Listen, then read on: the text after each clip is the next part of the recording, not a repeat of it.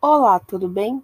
Sou Ludmila Brito e esse é o primeiro post do podcast Arte Etc., um espaço criado para enriquecer as discussões da disciplina História da Arte 3 e Expressão Tridimensional 3, no semestre suplementar da Universidade Federal da Bahia. Arte Etc. se refere às múltiplas questões que a história da arte nos apresenta, seus conceitos com narrativas múltiplas e enviesadas. Hoje, especificamente, iremos abordar um assunto muito interessante da contemporaneidade, o livro de artista.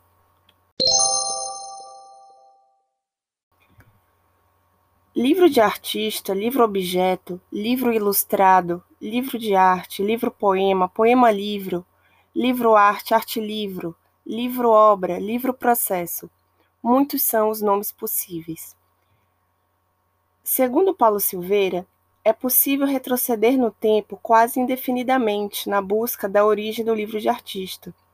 Os livros de William Blake, publicados entre 1788 e 1821, os cadernos de viagem ao Marrocos de Delacroix, feitos em 1832, algumas experiências de Marcel Duchamp, como a Caixa Verde de 1934, e os famosos cadernos de Leonardo da Vinci do século XV, são possíveis exemplos dessa categoria das artes visuais.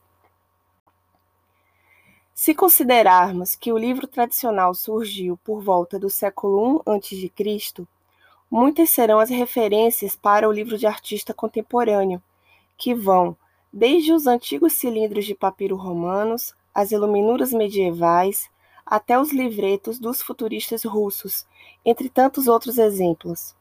O livro de artista que nos referimos aqui se consolidou como categoria autônoma das artes visuais na segunda metade do século XX, sendo esse um marco cronológico importante.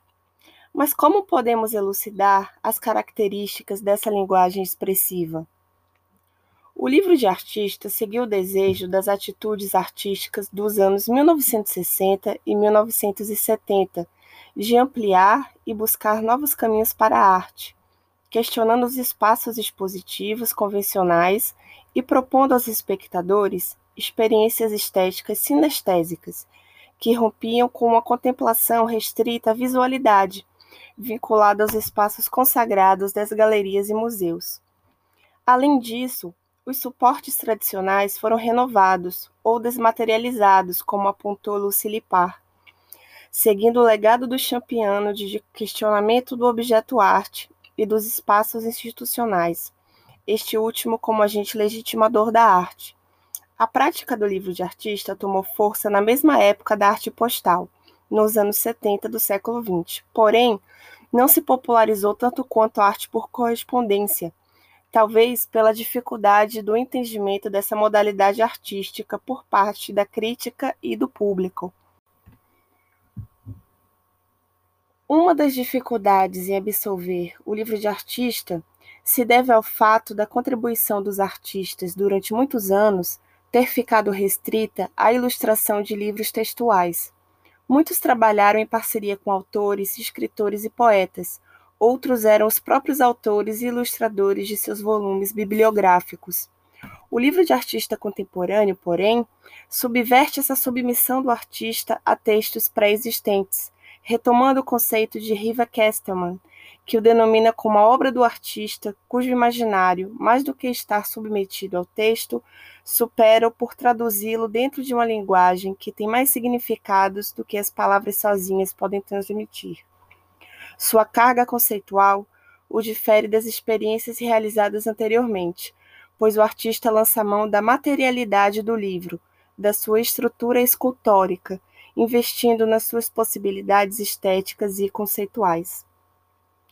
O artista visual brasileiro Fábio Moraes aponta que a produção latino-americana e, por tabela, brasileira possui muitos, muitas especificidades que diferem dos livros de artista do norte hegemônico. Ele diz: aqui sempre teve e tem gente das mais variadas linguagens que edita de forma misturada, miscigenada e guerrilheira, ou gente que leva adiante as suas experimentações estético-formais até chegar, por motivos variados, aos vocabulários gráfico, editorial e livresco.